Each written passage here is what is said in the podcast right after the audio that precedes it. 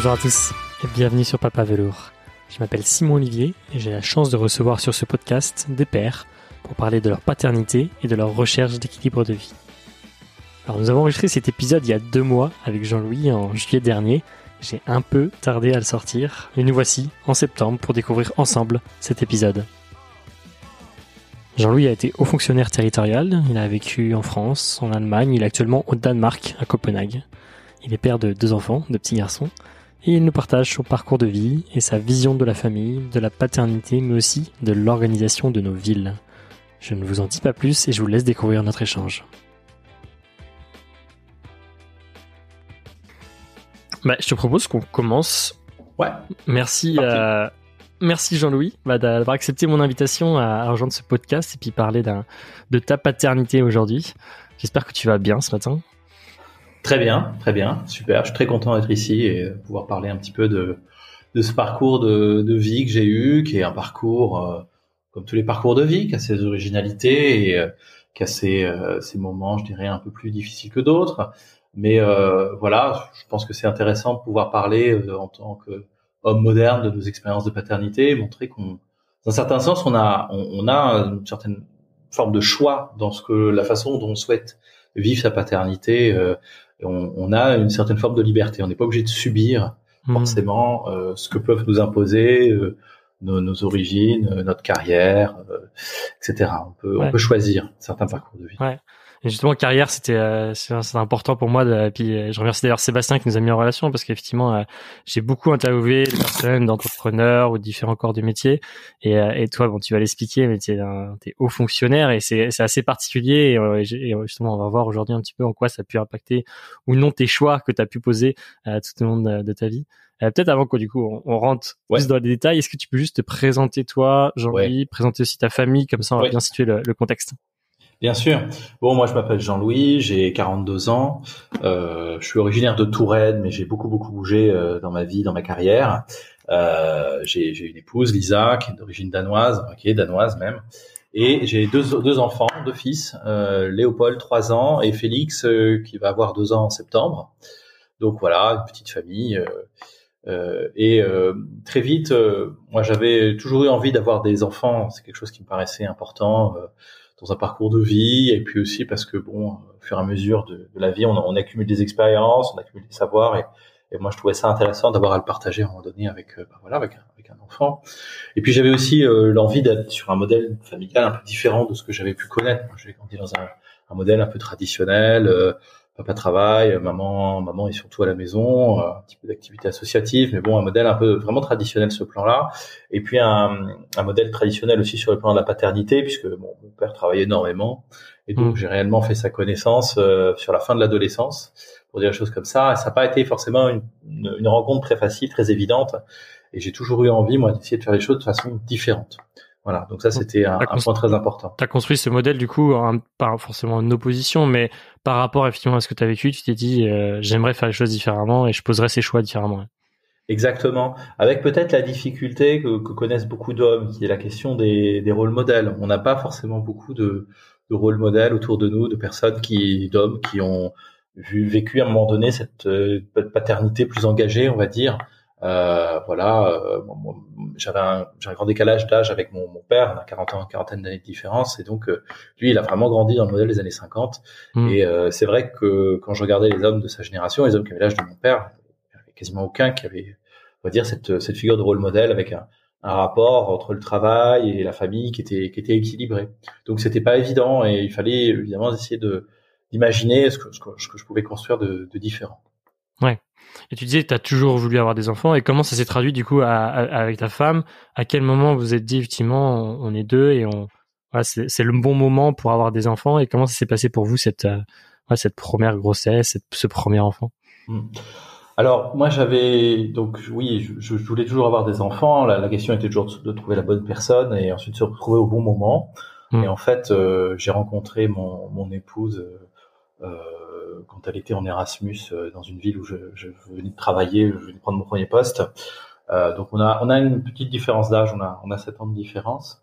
Et, euh, et elle, elle voulait avoir des enfants et donc à un moment donné, au bout de de trois ans ensemble, on, on s'est dit bon, c'est peut-être le bon moment. Moi, j'approchais du cap de la quarantaine et je me disais euh, bon, ça, peut être pas mal euh, d'avoir un enfant maintenant et, et je me disais j'ai pas forcément envie d'avoir un décalage trop important oui, pour avec pas mes forcément revivre euh. Donc c'était un peu un, coup de poker et dans un certain sens et donc c'est venu ensuite voilà, c'est facilement sur ce plan-là, ça a été ça a été simple et facile. Bien sûr, évidemment, la grossesse, c'est un moment impressionnant, même si en tant qu'homme, je trouve, évidemment, on la vit absolument pas pareil que, que, que la femme. Euh, on n'a pas la, on n'a pas la chose en soi, la créature qui grandit, et, euh, et, ça paraît extrêmement abstrait. Ça paraît très, très, très abstrait. Et même, je dirais, le, le, le moment de l'accouchement, qui est un moment très impressionnant euh, quand on est présent, euh, le, le, lien qu'on a avec l'enfant, le, bébé, en tout cas dans mon cas, c'est venu très progressivement euh, parce que c'était très inhabituel. C'était Hmm. Euh, on, part à deux, on va à la maternité, on revient, on est trois et, et on sait que ça va rester comme ça pendant très très très très très longtemps. Et ça, c'est une rupture euh, radicale auquel on, on s'attend pas, quoi, de se dire qu'à un moment donné, ben, on est trois, il y a un troisième. Alors oui, peut-être que parmi les, les biais, si, si j'avais eu, je sais pas, un animal domestique euh, un peu, un peu, je dirais présent, comme un chien ou un chat, j'aurais peut-être eu une relation différente en fait, l'arrivée de cette troisième créature dans la maison. Mais voilà, ça, a été, ça a été en tout cas très fort sur ce, sur ce plan-là. Et ce lien avec le, le bébé, il s'est fait très progressivement parce que c'est vrai qu'au début, euh, physiquement, euh, le bébé, il, voilà, il, en plus quand il est allaité, il est très très dépendant de sa maman. Euh, en tant en tant que papa, bon, on change des couches, on lave un petit peu, mais on a de fait beaucoup moins de choses à, faire et, les, les, rapports qu'on a avec lui sont évidemment moins engageants que le fait de. Ouais. Et tu t'es senti père tout de suite ou vraiment c'est tu dis la relation s'est construite progressivement, mais est-ce que le fait de dire ça y est, je suis papa, ça a été immédiat à la maternité ou ça a mis un peu de temps aussi à venir euh, à faire Ça met du temps parce qu'effectivement, il faut qu'on acquiert les nouveaux automatismes de l'arrivée de cette, euh, cette troisième personne dans la famille. Euh, ça, ça, met du temps et, euh, et mais ça s'est renforcé parce que bon, à la naissance du premier, j'ai pris évidemment le congé le congé paternité de deux semaines dans la foulée immédiatement ce qui me paraissait pas tant pas tant pour l'enfant en fait, mais davantage pour euh, pour mon épouse parce que bon la la maternité c'est des coups l'accouchement c'est c'est une période qui est physiquement très éprouvante et après coup euh, avec la fatigue, les séquelles, etc. Moi j'avais très peur parce que j'ai eu des cas dans, dans ma famille de, de baby blues un peu dur et j'avais très peur qu'elle ait ça donc c'est surtout pour elle en fait, hmm. surtout pour elle que j'ai pris ces deux semaines et que après j'ai j'ai été très vigilant à en termes de temps de travail, à être présent, etc. Parce que c'est vrai que sur le plan purement du bébé, je me sentais un peu un peu démuni au début. Euh, voilà, la créature dépendait de sa mère à, 80%. Moi, j'étais là pour, euh, pour, pour le changer, pour l'habiller, pour l'aider à dormir, enfin, des petites choses comme ça. Mais le, plus fort, c'était c'était c'était avec, avec sa maman qui l'allaitait. Ouais. Et puis, euh, vous étiez en France là? À ce moment-là, vous étiez en France ou je sais plus Exactement, exactement. À cette époque-là, on vivait en France. Euh, on vivait en France, on vivait à Bordeaux précisément, qui est euh, une ville pas trop mal pour avoir des enfants. C'est une ville assez agréable, euh, mais euh, et on a eu la chance d'avoir assez vite euh, des possibilités de, de, crèche et de garde euh, publique, euh, je précise, sans faire appel au piston. bien aussi à le préciser parce que ça c'est important de le dire. et en fait, moi, ça a eu un impact très très très rapidement sur sur ma carrière parce qu'effectivement, combien même je savais que que voilà le, le, lien allait se construire dans le temps, je me disais qu'à un moment donné, il fallait quelque chose de, de plus engageant euh, avec le petit. Et euh, en plus, j'étais à une phase un petit peu de transition puisque auparavant, j'étais sur des donc des fonctions financières. Je travaillais à, la région Nouvelle-Aquitaine. Je dirigeais 150 euh, personnes dans les services financiers. J'avais des collaborateurs qui étaient répartis sur trois villes, Poitiers, Bordeaux, Limoges. Et donc, je passais beaucoup de temps dans les transports entre ces trois villes. Et en grosso modo, quand, quand j'ai su que le bébé arrivait, je me suis dit, c'est plus possible de continuer comme ça. Euh, je peux plus me permettre euh, d'être d'être sur la route trois jours par semaine euh, avec bébé. Et puis mon épouse qui allait reprendre son activité. Euh, elle était, elle, est chercheuse, elle est médecin chercheuse, donc elle était sur le programme de recherche. Il fallait, il fallait que je trouve un moyen d'avoir plus de temps. Et ça, tu l'avais un peu mes, mes, heures de travail. Tu avais anticipé ça avant la naissance ou c'est la, la, la, naissance et les premiers jours, semaines, mois qui t'ont fait réaliser ça aussi? Alors, il y a eu beaucoup de discussions euh, avec mon épouse. J'avais toujours voulu être moins engagé professionnellement avec l'arrivée des enfants. Mais le fait d'avoir une épouse qui elle-même a grandi dans des cultures nordiques, hmm. un rapport encore plus, je dirais, puissant à la, à la famille, m'a poussé aussi à, à, revoir certaines de mes, de mes positions pour être encore plus détaché de mon travail. C'est-à-dire que Euh, ma femme est danoise au Danemark. Le, le, congé parental, bon, il y a un congé de paternité, enfin, des congés au moment de la naissance de l'enfant, c'est une chose, mais le congé parental est beaucoup plus équitablement partagé. Il faut dire aussi qu'il est beaucoup mieux indemnisé. 90% du salaire, ça, ça, ça facilite. Hein. Euh, et, et, donc beaucoup d'hommes, beaucoup d'hommes le prennent euh, dans un système en plus qui légalement, c'est énormément renforcé pour vraiment pousser les hommes à prendre euh, des congés parentaux significatifs. Et il est quasiment impossible de toute façon d'avoir un mode de garde d'enfant avant qu'il ait 10 mois. Donc à partir de là, hmm. c'est très clair, euh, la maman et le papa doivent se relier d'une façon ou d'une autre. Et euh, là-dessus, bon, ma, ma femme m'a dit, bah, écoute, il faut, quand même que tu trouves une solution, parce que c'est vrai que si tu étais au Danemark, tu aurais 3-4 mois ou 5 mois que tu prendrais avec, avec ton fils. Donc je me suis dit, bon, bah, on va peut-être essayer de tenter un truc. Hein. C'est vrai que euh, avoir un enfant, c'est aussi un investissement, c'est-à-dire on y consacre du temps, mais à un moment donné, il faut aussi consacrer euh, voilà, une priorisation de certains, certains choix financiers. Et donc, je me suis dit que ça pourrait être intéressant de prendre trois mois de congé parental.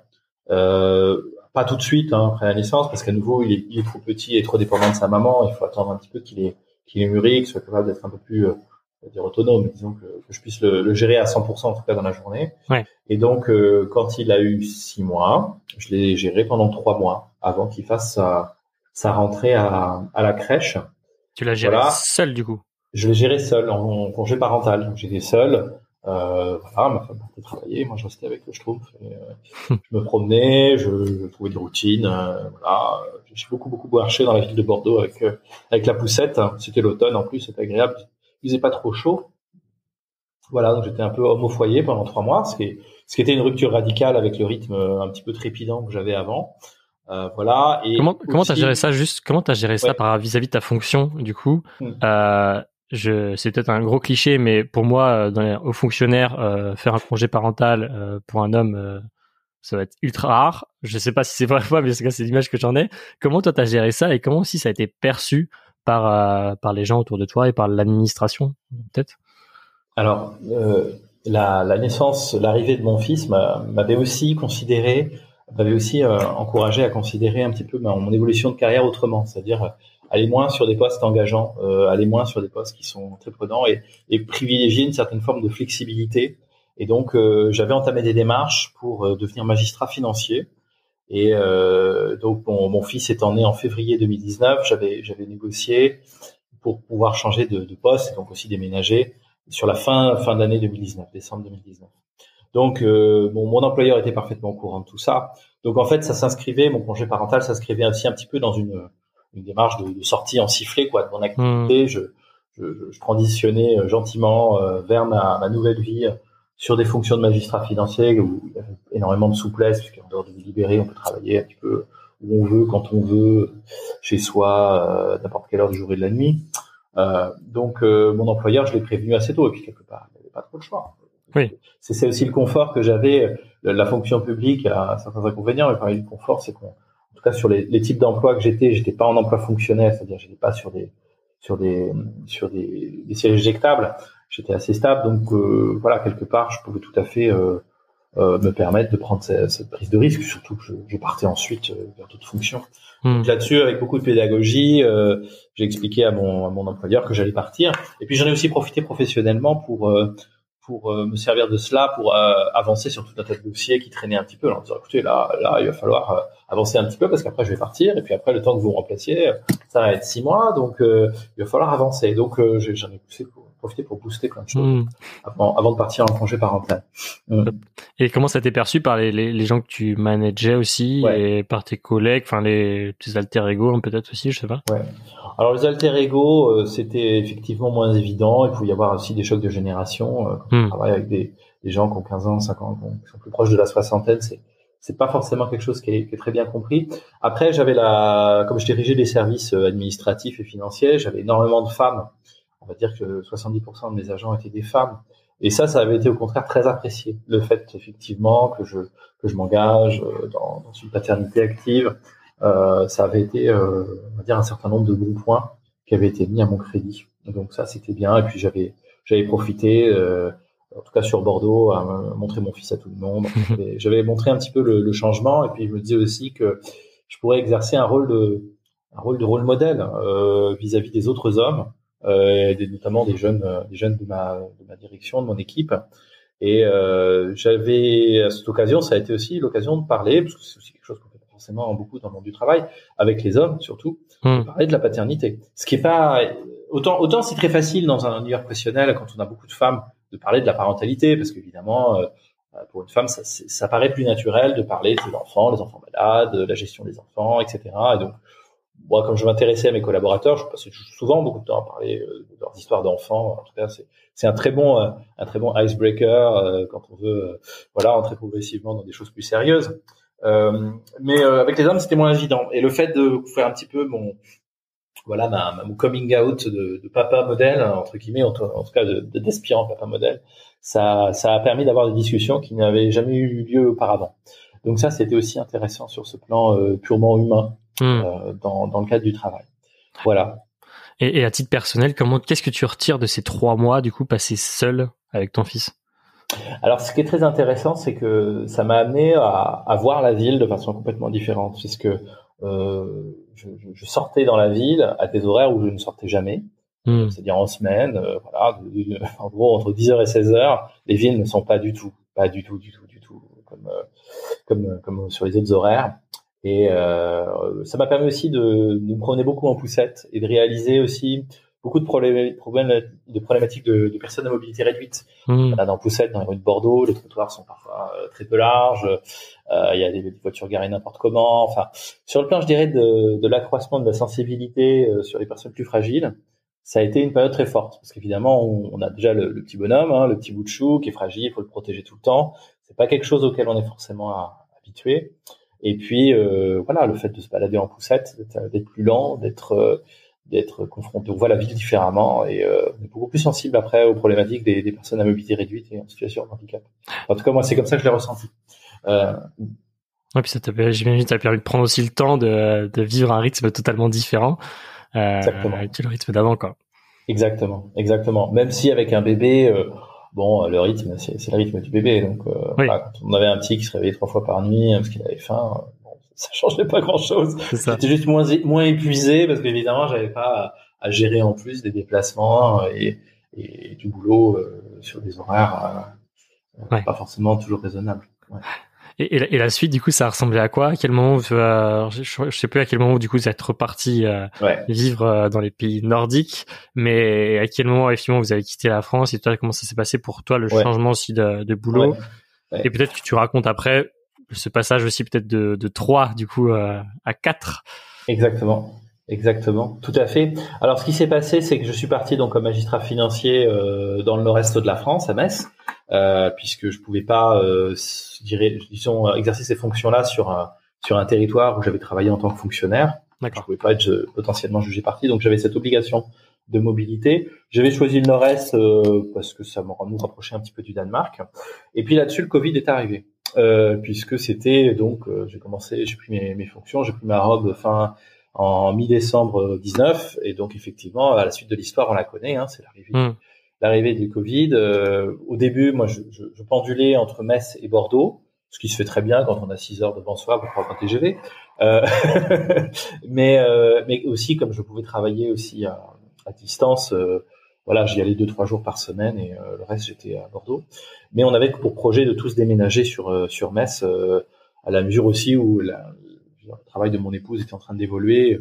Voilà. Donc le Covid est arrivé là-dessus. On s'est retrouvé coincé euh, à Bordeaux, confiné euh, dans un, petit appartement euh, de 80 mètres, non 60 mètres carrés, avec avec le petit. Et puis en fait, on, on, avait déjà l'idée d'avoir un deuxième enfant et et, et mon épouse était tombée enceinte. on avait la première échographie le lendemain de l'annonce euh, du premier confinement. D'accord. Donc euh, voilà, ça s'est fait comme ça. Donc on s'est retrouvés euh, tous enfermés là, tous les trois avec avec le deuxième qui était en route dans dans l'appartement. c'était une, une, volonté de votre part de les avoir très rapprochés, enfin rapprochés? Une volonté ou une, une inconscience. Enfin, disons qu'on avait on avait envie de d'avoir des enfants assez proches en âge pour qu'ils puissent. Euh, ça nous paraissait plus simple à gérer, peut-être aussi, a priori. Hmm. Euh, et puis pour qu'ils aient aussi beaucoup beaucoup de choses à partager, qu'ils soient très proches. Et puis en plus le hasard a fait que voilà, c'est deux garçons, donc euh, ils partagent euh, beaucoup beaucoup de choses. Donc la, la, la deuxième grossesse, bah, c'était évidemment très différent, à mesure où il y avait le confinement, et puis en même temps j'étais sur des fonctions professionnelles qui étaient qui étaient beaucoup plus souples. Donc j'ai pris bien sûr un congé paternité à, à la naissance du deuxième. Voilà, à l'époque on avait déménagé à Metz j'ai pas pris de congé parental parce que j'étais sur des, des, conditions de travail qui étaient extrêmement souples, c'est-à-dire que je pouvais passer énormément de temps. Euh, je pouvais tout à fait euh, garder euh, garder mon fils qui était tout petit, donc et, et, rester à la maison travailler. C'est un, travail de magistrat financier, c'est un travail on a beaucoup de travaux sur dossier, donc on peut faire ça un petit peu comme on veut. voilà, on, est davantage jugé sur ce qu'on produit que sur la, la façon dont on le produit en termes de. De, de, temps et de, de voilà. Donc euh, j'ai profité de cette souplesse et j'ai pas eu besoin de prendre un, un congé euh, paternité. Et puis, mais cependant, ce qu'on a remarqué, c'est qu'avec l'arrivée du deuxième enfant, on, on, a eu, euh, on a constaté que ça nous prenait tous énormément de temps et que ça allait être difficile, euh, en tout cas pour mon épouse, de prendre une activité professionnelle à plein temps, tout en tout en ayant les deux enfants à gérer et puis moi, etc. Et puis le Covid aussi nous a fait beaucoup réfléchir sur sur ce dont on avait envie. Et, euh, et puis, euh, mon épouse avait euh, avait assez peu d'opportunités en France après ce qu'elle avait fait. Et, en revanche, au Danemark, il y avait beaucoup de choses intéressantes pour elle à valoriser de ce qu'elle avait pu faire. Donc, on s'était dit, c'est peut-être le moment en fait de tenter quelque chose de très différent. Euh, et donc, on a envisagé au bout de, ouais, après un an et demi de, de, cette nouvelle vie, de cette nouvelle carrière, de, de partir au Danemark.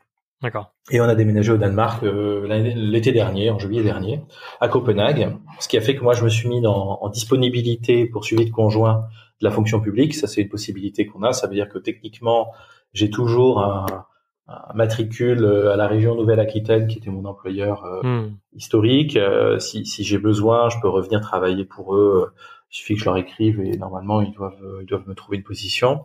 Euh, mais comme je, mon épouse euh, et ça maintenant euh, contrat au Danemark, je, je, peux tout à fait créer mon activité de mon côté.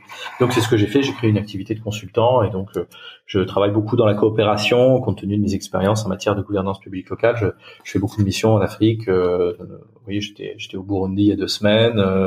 voilà, il y a le mois dernier j'étais en Mauritanie. Donc je me je me je me balade pas mal sur ce plan-là et je, je travaille sur un sur un rythme à nouveau qui est très différent, puisque j'essaye d'être euh, pas, absent plus d'une semaine par mois, parfois c'est dix jours, hein, parce que euh, quand il y a des déplacements un peu lointains, c'est pas forcément facile à gérer. Et le reste du temps, je suis à Copenhague, où, euh, où là, j'ai, une très grande souplesse pour gérer mes enfants.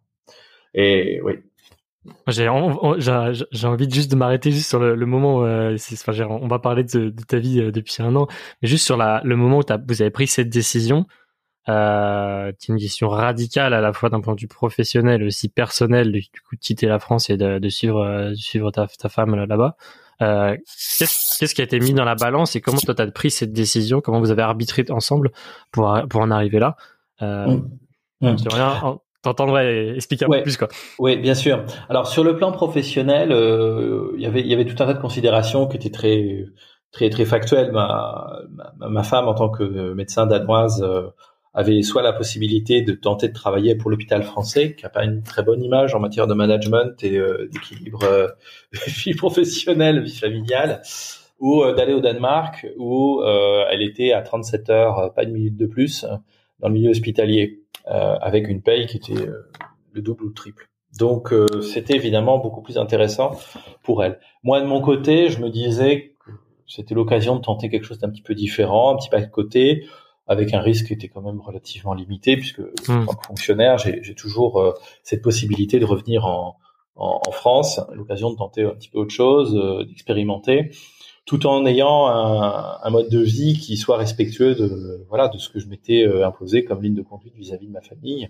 Et dans un pays où en plus, bah, j'ai une belle famille qui peut aider, on se rapproche euh, des origines de mon épouse, euh, dans un pays qui a une culture qui est très très très très très orientée vers la famille et vers l'enfant. Ça c'est ça c'est très très fort. Je sais pas si hmm. tu as eu l'occasion d'aller à Copenhague, mais on, on, est dans un pays euh, où d'une part, bon, il y a la question du temps de travail. Hein, les Danois ne font pas d'heures supplémentaires, ils sont aux 37 heures, mais ils font pas une minute de plus. Déjà, ça change beaucoup de choses.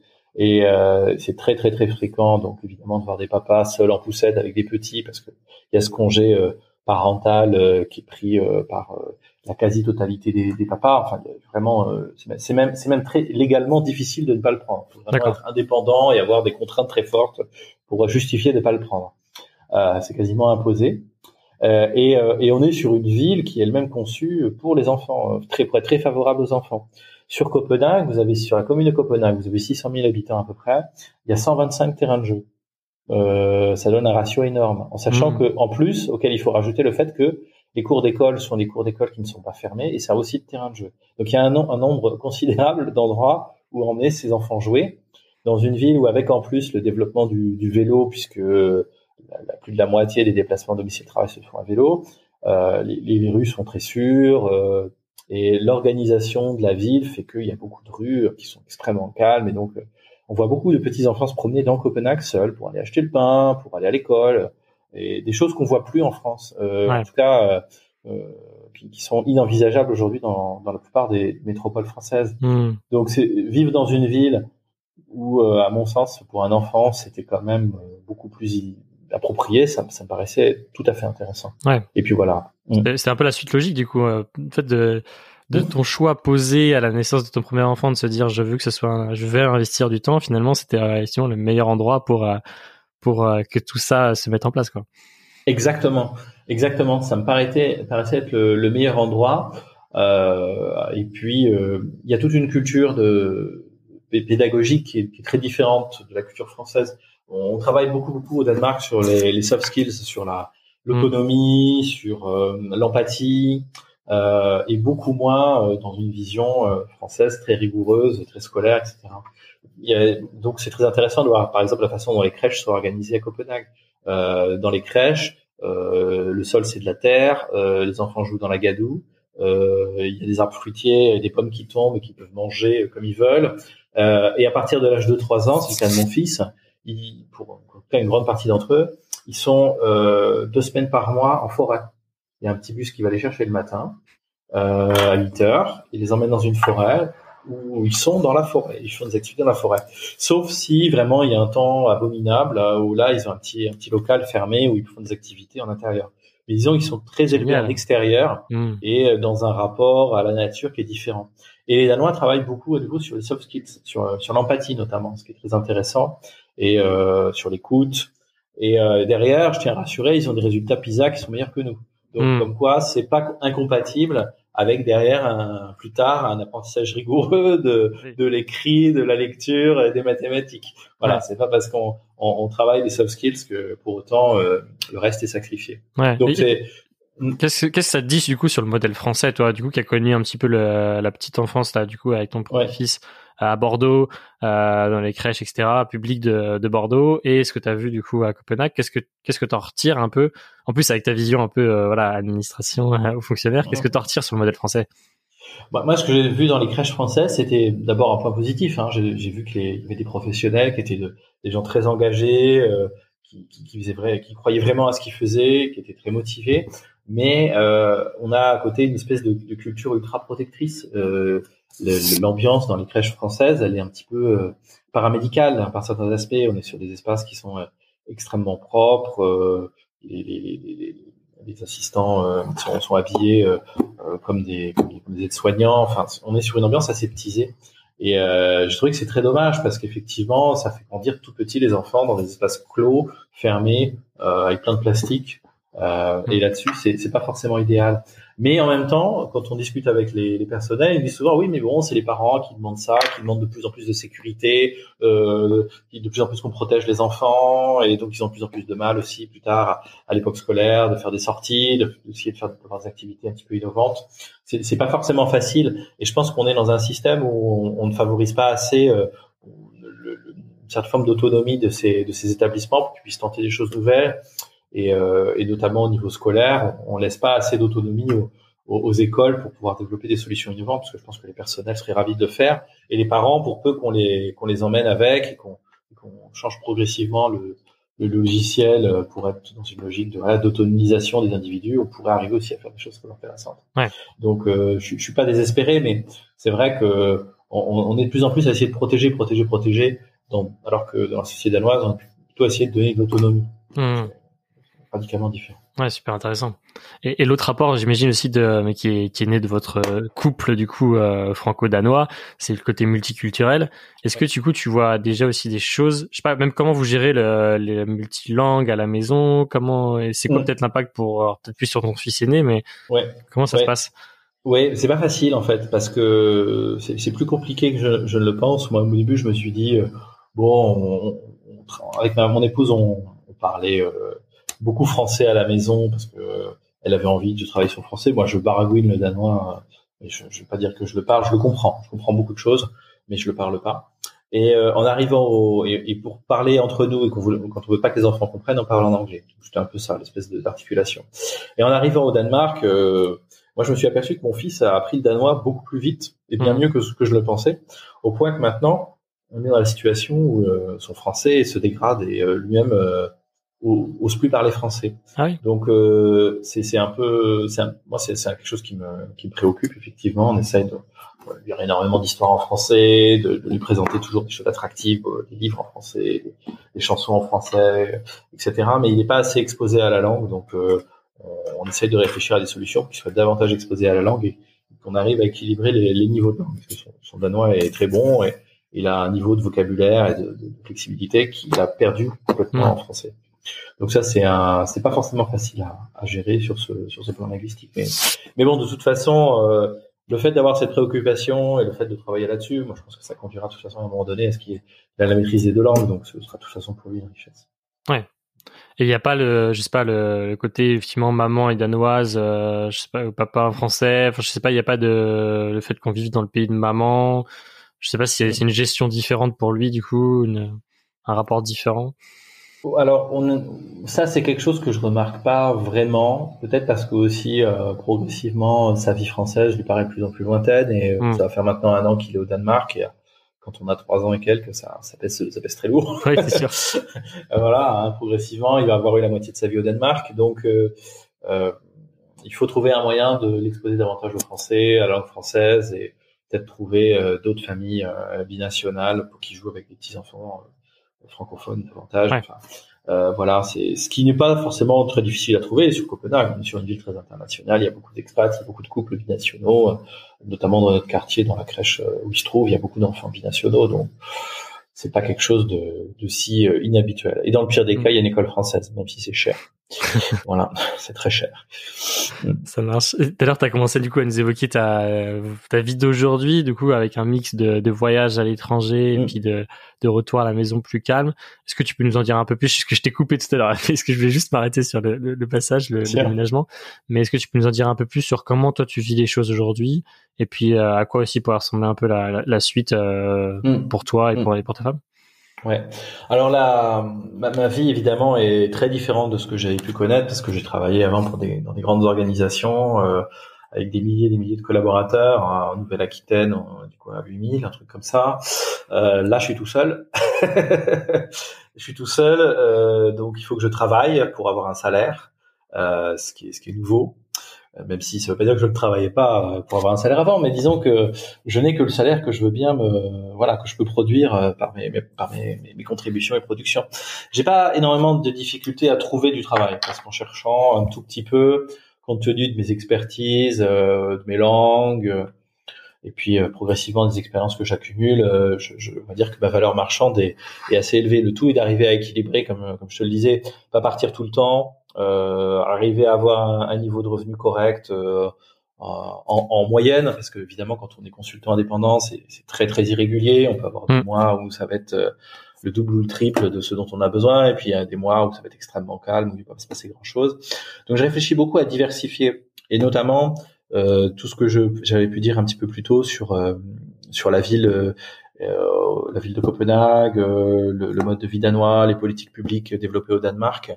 Ça, c'est des choses qui intéressent beaucoup quand j'en parle autour du moi, dans mes dans mes anciens, euh, dans mon réseau professionnel d'avant. Euh, les, les, collectivités françaises, les acteurs publics français sont très intéressés par les solutions développées au Danemark, et donc j'essaie de développer euh, des visites de terrain en fait. Et euh, j'ai déjà eu pour l'instant deux, deux, collectivités françaises qui sont venues me voir, Toulouse Métropole sur le vélo, et puis la semaine dernière le département du Lot sur plein de sujets, énergie, transport, les, les collèges Et donc, euh, voilà, pas que dédié à l'enfance du coup, de manière générale. Pas dédié sur, oui, sur tout un tas de thèmes, mais l'enfance se retrouve partout. Enfin, hmm. peut-être pas dans la thématique des énergies, mais en tout cas sur les transports, on retrouve l'enfance euh, très présente, puisque euh, les, le, fait d'avoir des villes qui soient apaisées, euh, très calme, euh, très favorable à l'enfance. C'est en grande partie lié à la façon dont les transports sont pensés.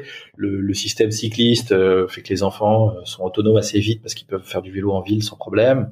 Voilà, donc ça, ça, voilà, le, les transports, c'est important pour, pour l'enfant. Effectivement, il y a y a la question des écoles qui intéresse beaucoup euh, les, les, collectivités françaises, la façon dont les, les, cours d'école sont organisés notamment. Il y a beaucoup de, de, débats en France pour les rendre plus naturels, euh, moins orienté euh, en termes de genre, euh, avoir des, voilà, des espaces qui soient plus diversifiés, qui offrent plus de possibilités. Et à Copenhague, il y a énormément de très bons exemples d'écoles comme ça. Euh, des écoles qui sont à nouveau ouvertes. C'est ça qu'il faut se dire. C'est ça qui mmh. fait halluciner. Et je peux le comprendre les, les, Français qui viennent ici sur en période scolaire, c'est qu'ils voient, ils vont dans une rue et puis ils voient, ils croient que c'est un parc parce qu'en fait il y a seulement une différenciation d'un petit muret de 20 cm, mais non, c'est la cour d'école de l'autre côté. Et les gamins jouent et ne sortent pas dans la rue parce que ils ont été euh, conditionnés, en tout cas disciplinés à ne pas le faire.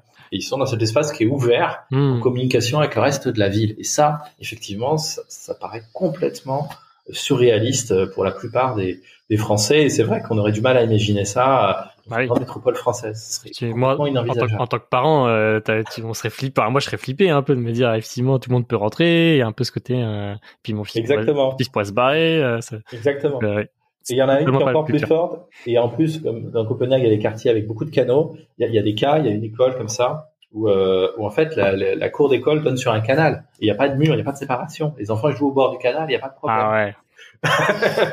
mais c'est lié à une culture de la responsabilité qui est différente et d'autonomie. L'idée, c'est de dire, bon voilà, vous êtes autonome. Ce que je trouve aussi très intéressant, c'est que dans toutes les cours d'école, et crèches compris, il y a des espaces pour faire du feu. Les gamins font du feu. Ah ouais. À l'âge de 3 ans, ils font du feu. Ils jouent avec le feu. Trop bien. C'est des trucs. En termes d'autonomie, euh, évidemment, c'est très fort. Mais franchement, ce serait inenvisageable. Ouais, on aura pas, de loi. Culture, ouais.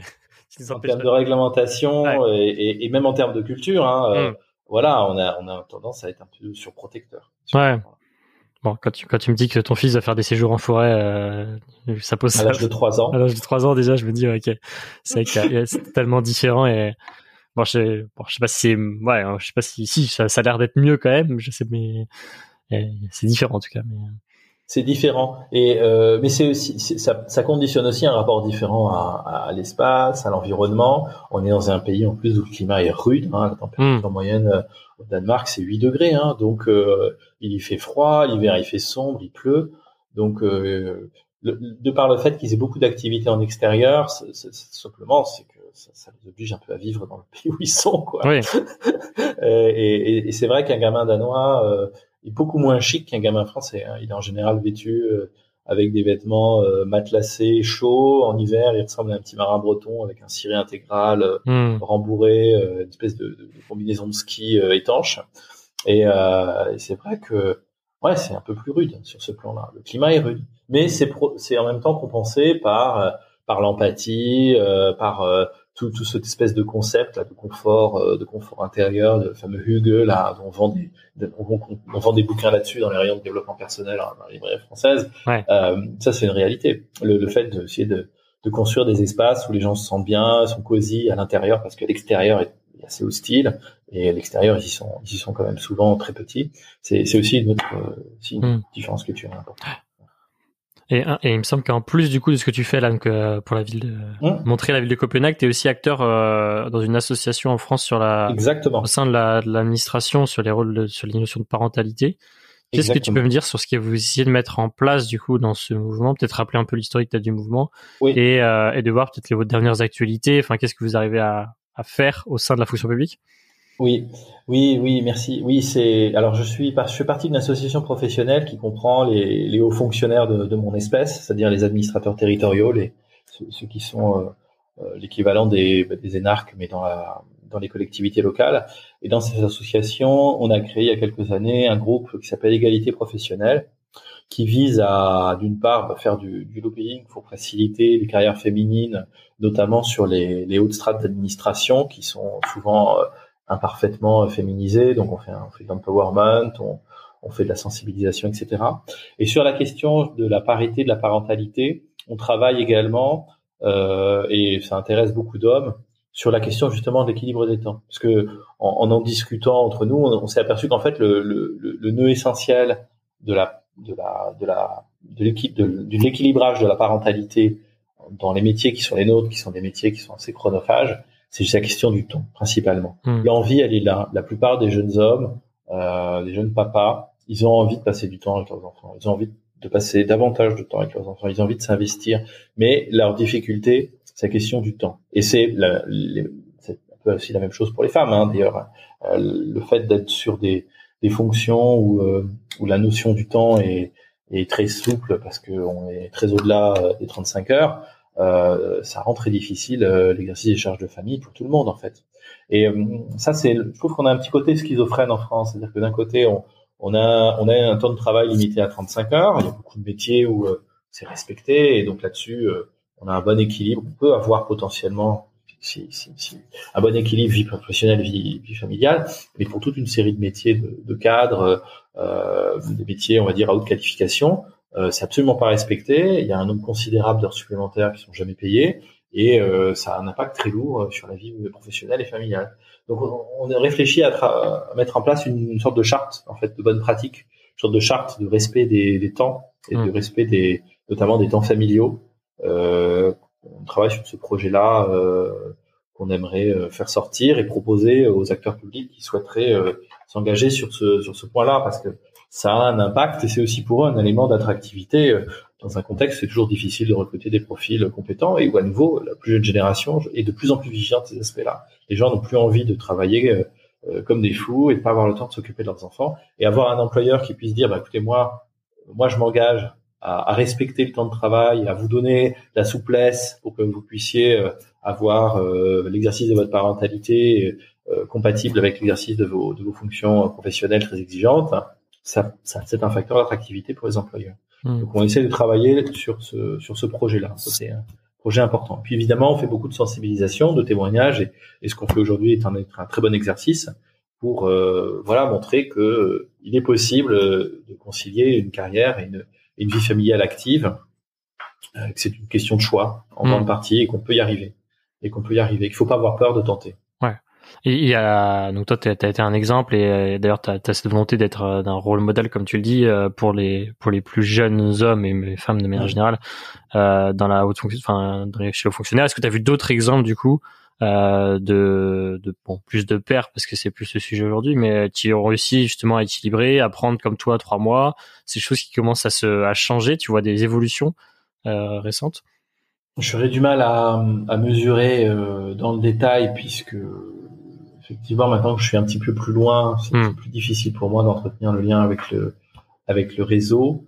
Mais en tout cas, euh, les... c'est un sujet de conversation. Ouais. C'est un sujet de conversation. Ce n'était peut-être pas le cas il y a 30 hmm. ans. C'est déjà pas mal. Ouais. Ça devient déjà un sujet de conversation entre du coup, je me posais la question est-ce que c'est même possible finalement de bien gérer son temps? Parce que du coup, toi, pour aller au bout de ton choix, tu as dû en fait te mettre en disponibilité. Donc, euh, est-ce que c'est possible de conserver un rythme de travail élevé, des hautes responsabilités avec un, un cadre euh, et pouvoir continuer à s'investir aussi euh, pour sa famille quoi? La, la question se pose, je trouve. Oui, oui, la question, la question se pose, mais c'est aussi, à mon sens, très lié à nos cultures professionnelles, hmm. nos cultures de travail et à la relation au temps euh, qu'on a en France, qui est pas du tout, euh, qui est complètement schizophrène en fait, entre, le temps de travail, euh, les 35 heures et, et d'un autre côté une multitude de professions, on travaille 70 heures par semaine. Ouais. Voilà. on, on l'a bien vu, hein, quand, quand, on regarde dans, dans, le pays où je me trouve, la façon dont les hommes et femmes politiques vivent, par exemple, voilà, leur paternité-maternité, c'est pas du tout absurde de, prendre un congé maternité, paternité, euh, quand on est euh, femme ou homme politique ou fonctionnaire au Danemark. C'est tout à fait normal. Hmm. C'est complètement normal. Je connais des gens qui sont conseillers ministériels. Donc en France, on sait bien que c'est des gens qui travaillent 90 heures par semaine. J'en connais qui ont pris un congé paternité ici euh, de trois mois, sans problème. Hmm. Parce que c'est la culture. Donc c'est un problème culturel. Euh, on pourrait tout à fait y arriver. C'est pas une histoire de, de richesse ou quoi que ce soit. Hein. on pourrait tout à fait y arriver. Il suffit juste à un moment donné de de se dire que c'est quelque chose d'important dans les priorités euh, personnelles et que c'est un élément de la vie qu'il faut intégrer dans notre façon de, de travailler. Et ce qui ça nous rendra pas moins efficace. Moi, je pense au contraire, ça nous rendra plus efficace parce qu'on n'est pas forcément toujours parfaitement organisé dans ce qu'on fait en France et, et, et, même dans la fonction publique, c'est dire. Hmm. et est-ce que du coup, pour toi, tu penses que ça doit venir du politique pour faire changer les choses Parce que du coup, euh, si on dit que c'est la culture, euh, c'est quelque chose qui va se mettre sur le temps long, en quoi du coup le, politique doit euh, justement prendre ces sujets-là euh, On parlait tout à l'heure du fait que bah, pour Danemark sur les huit premiers mois, tu ne mm. peux pas trouver de crèche parce que finalement les, les hommes politiques, enfin la, la classe politique s'est dit on va investir plutôt sur les parents et on va mettre de l'argent sur les congés paternité plutôt que mettre de l'argent dans les crèches. Est-ce que du coup c'est le politique qui doit intervenir pareil de la même manière en France pour faire changer la culture ou tu penses que ça va venir des gens et de cette nouvelle génération qui a envie de plus de s'investir? Moi je pense que le politique, euh, le politique ne fait que que la, la population le pousse à faire. Euh, donc, je hmm. pense que la, logique, c'est plutôt d'essayer de, de, militer euh, là où on peut, dans des associations, euh, dans son travail, pour essayer de faire comprendre que voilà, ce sont des enjeux importants, c'est essentiel. on voit bien aujourd'hui derrière tous les impacts que ça peut avoir d'avoir des, des, des, des, équipes familiales qui sont qui sont pas pas, idéales dans, dans l'éducation, etc. On sait bien que toute la société y gagnera d'avoir des pères davantage engagés, des pères davantage présents. Euh, les, prisons sont pleines de d'enfants qui, qui ont eu des, des, problèmes avec leur papa. Enfin, c'est quand on creuse un petit peu. Donc, euh, euh je pense qu'on a tous un, un, rôle à jouer individuellement, à essayer d'une part d'essayer de vivre selon nos convictions, premièrement, et puis à le faire savoir et, euh, et, je pense que au sein des entreprises, au sein des organisations publiques, euh, on peut tout à fait pousser déjà pour avoir des chartes de bonnes pratiques et, euh, et s'assurer que voilà, on arrête d'organiser des réunions à 18 heures, on essaie d'être efficace sur la gestion de notre temps, on essaye justement de tenir davantage compte des, des, contraintes de familiales pour les femmes et, et les hommes et, et, de plus en plus les hommes. Et puis voilà, on n'a pas peur quand on quand on décide de de, de, vouloir s'investir en tant que père, de, de, le dire, de le montrer et, et quelque part d'avoir un rôle d'exemple. C'est, je pense que le, le politique suivra euh, d'autant plus facilement que, que les individus concernés euh, hmm. se, se, bougeront. Et on l'a vu d'ailleurs sur la sur l'allongement du congé euh, paternité d'un mois et c'est effectivement c'est c'est issu de la société civile qui qui, qui s'emparait du sujet et qui a poussé du coup euh, que ça ça fasse évoluer les choses et j'espère que du coup votre charte euh, au sein de la ouais. votre administration aura de l'impact aussi. Euh. Oui. Oui, moi je pense que la prochaine bataille importante ce serait ce serait d'augmenter d'augmenter les indemnisations des pour, pour, le congé parental et pour que le congé parental puisse être pris sans distinction de, de, de genre euh, hmm. euh, pendant pendant deux trois mois. Déjà, ce serait ça aurait un impact important. Et je suis pas certain que ce soit si cher si on doit mesurer derrière les impacts euh, en termes d'éducation, en termes de dépenses publiques. L'un dans l'autre, c'est un investissement qu'on fait. C'est pas une dépense, c'est un investissement. Et potentiellement, c'est peut-être on va mettre un peu moins d'argent sur les crèches et, et, un peu plus sur les parents. Finalement, on serait peut-être rentable, quoi. Exactement. C'est ce que je pense. Ah c'est vrai qu'on a, on évoqué ce sujet avec Tristan Champion qui, a, qui avait euh, vécu aussi dans les pays nordiques et qui a, qui a aussi analysé ça. Et c'était vraiment intéressant de, de voir. Et, et c'est vrai qu'on est un petit peu toujours à tête le, nez dans le guidon j'ai envie de dire.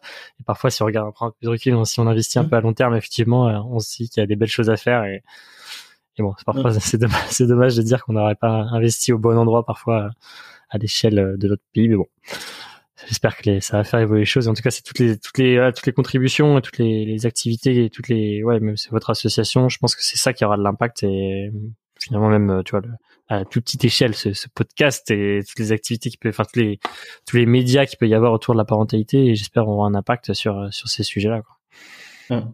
Exactement, exactement. Mais je pense que que le, la différence majeure que je vois entre les Scandinaves et, et nous, c'est que les Scandinaves, en tout cas sur beaucoup de sujets sont davantage dans des logiques de prévention que des logiques de, euh, de, de, de voilà de soins a posteriori. Hmm. Ça, ça, vaut pour la santé, mais ça vaut aussi pour la pour l'éducation.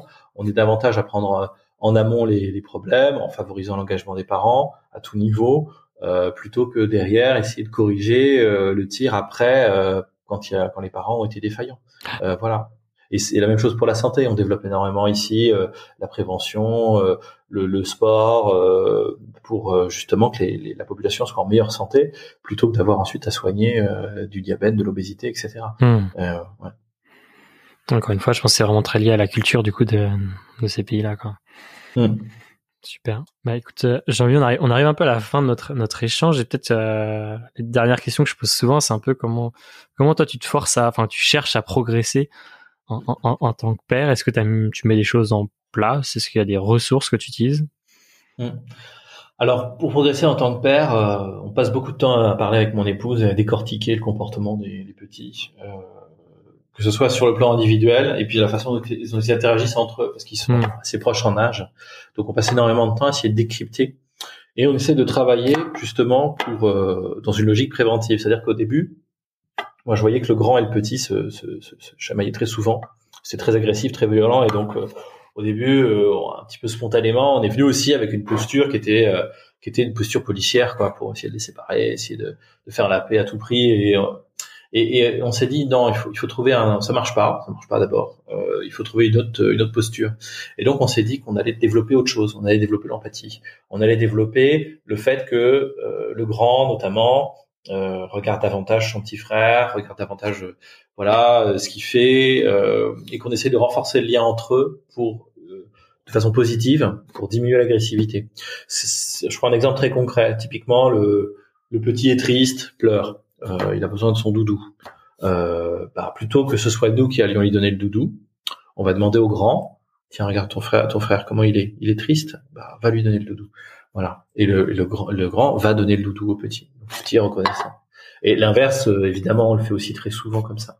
Hmm. Et par, pour plein de petites choses, ça peut être un doudou, ça peut être un gâteau, ça peut être un, un biberon, n'importe quoi, pour vraiment les encourager à interagir entre eux sur des choses positives, qu'ils se fassent plaisir l'un à l'autre en fait, et, ça contribue beaucoup à, améliorer la, relation entre les deux. Bien sûr, ils se chamaillent toujours, hein, quand ils veulent même jouer, ils se chamaillent forcément toujours, mais on essaye vraiment de les faire réfléchir en matière euh, d'empathie euh, mmh. pour pour qu'ils soient dans une relation qui soit euh, bienveillante entre eux. Ça, c'est l'inspiration, l'inspiration scandinave un peu ça du coup. Absolument, absolument, absolument. Oui, je tiens à préciser, oui, sur le plan de l'empathie, euh, en Scandinavie, il y a des, en tout cas au Danemark, il y a des cours d'empathie. Enfin, c'est un point du, du programme scolaire euh, depuis une vingtaine d'années. Euh, ils ont souvent des, des séances, euh, une ou deux heures par semaine, où ils essayent de, de, débriefer un petit peu les situations de tension, de conflit qu'ils ont pu avoir au sein de la classe. Euh, et développer justement bah voilà l'analyse des sentiments de l'autre et, et donc euh, mieux vivre ensemble dans, dans, des classes où en plus ils font énormément de collectifs, ils font hmm. énormément d'activités en collectif. Euh, tous les matins ils chantent ensemble ou ils dansent ensemble. Euh, ils font énormément d'activités, d'évaluation même. La plupart des, des, évaluations sont basées sur des projets en collectif. Donc l'empathie, le, le, le, rapport à l'autre, c'est quelque chose de très très important dans, dans, ces cultures et donc on essaie de travailler là-dessus aussi avec nos enfants entre eux pour pas qu'ils se disputent trop. Génial, génial. Et peut-être une dernière question du coup, qu'est-ce que qu'est-ce que tu dirais euh, au, Jean-Louis qui qui prend cette décision, qui, est, qui est encore à Bordeaux entre ses dans ses trajets euh, Poitiers Bordeaux et qui euh, effectivement prend cette décision de se dire bon bah on, va avoir un enfant. Euh, ouais. On va avoir un enfant. Va avoir un enfant. Je, fais ce choix-là. Tout va changer. Tout va changer. N'aie pas peur. Ouais. Faut pas avoir peur. On, on, a toujours des moyens de rebondir. Euh, c'est sûr, mon, mon, chemin de carrière va prendre un, voilà une direction totalement différente, euh, mais c'est une forme d'aventure aussi. Je pense que voilà, avoir un enfant, c'est une aventure, c'est une vraie aventure. C'est peut-être même la plus grande aventure qu'on puisse vivre. C'est une magnifique conclusion, ça. C'est parfait. Mais écoute, merci beaucoup pour euh, pour cet échange. Merci pour tout ce que tu nous as confié et puis partagé euh, ton expérience à la fois de haut fonctionnaire et puis aussi au Danemark, qui est vraiment passionnante. Et donc merci pour ça. Et puis euh, je te dis à, à, très vite. J'espère que Simon, votre association va avoir de l'impact euh, au sein de l'administration. Merci, euh, merci beaucoup en tout cas de, de m'avoir permis de m'exprimer euh, sur ton antenne. Et puis euh, moi, je reste à, à disponibilité des, des, personnes qui veulent en savoir plus, qui veulent échanger, et, que le sujet intéresse avec très grand plaisir pour leur parler du Danemark ou peut-être de mon petit parcours de vie. Voilà. merci beaucoup. Merci beaucoup. Ouais. Ciao. Merci. Ciao.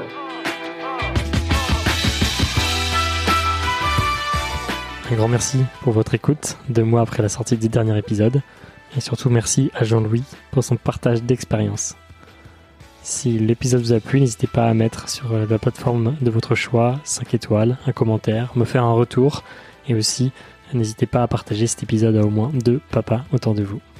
Je vous tiens au courant pour la suite de ce podcast. À très vite.